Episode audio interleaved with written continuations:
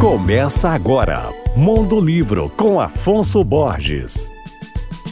Alô, ouvintes leitores da Alvorada FM. O assunto de hoje é o mais recente livro do escritor carioca Carlos Eduardo Pereira, que foi finalista do Prêmio São Paulo de Literatura com a obra Enquanto os Dentes, premiada lá em 2017. No ano passado, ele lançou pela editora Todavia um romance intitulado Agora Agora, que aborda temáticas como laços familiares, racismo e desigualdade. O livro é dividido em três partes que narram a história de personagens negros filhos, um homem, seu filho, neto, todos eles chamados Jorge Ferreira.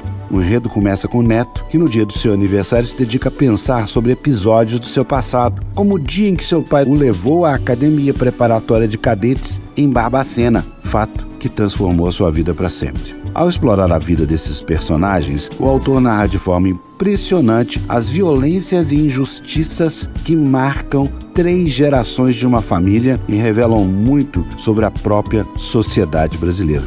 Eu falei sobre o livro Agora Agora, de Carlos Eduardo Pereira, ditado pela Todavia. Meu nome é Afonso Borges, Instagram, arroba Mondolivro, e você pode ouvir e baixar todos os podcasts que eu falo no site alvoradafm.com.br.